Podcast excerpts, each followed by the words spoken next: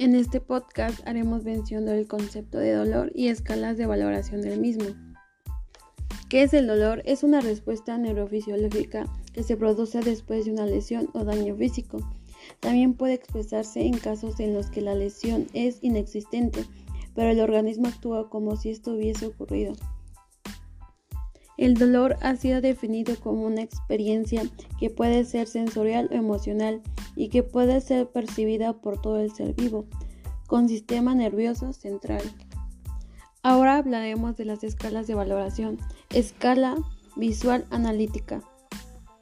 Consiste en una línea horizontal de 10 centímetros en cuyos extremos se encuentran las expresiones expresas del dolor.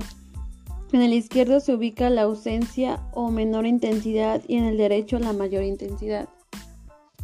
Escala numérica verbal. El paciente puntúa su dolor del 0 a 10, siendo ausencia del dolor y 10 en el peor dolor imaginable, en el que el 0 significa sin dolor, de 1 a 3 significa suave, de 4 a 6 significa dolor moderado y de 7 a 9 significa dolor intenso.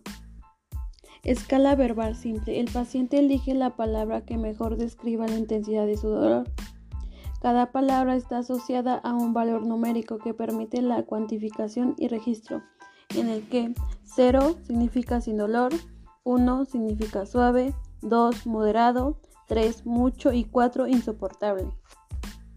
Escala de expresiones faciales se utiliza sobre todo en la edad pediátrica que muestra la representación de una serie de caras con diferentes expresiones que van desde la alegría al llanto, a cada una de las cuales se les asigna un número de 0, no dolor, al 6, máximo dolor.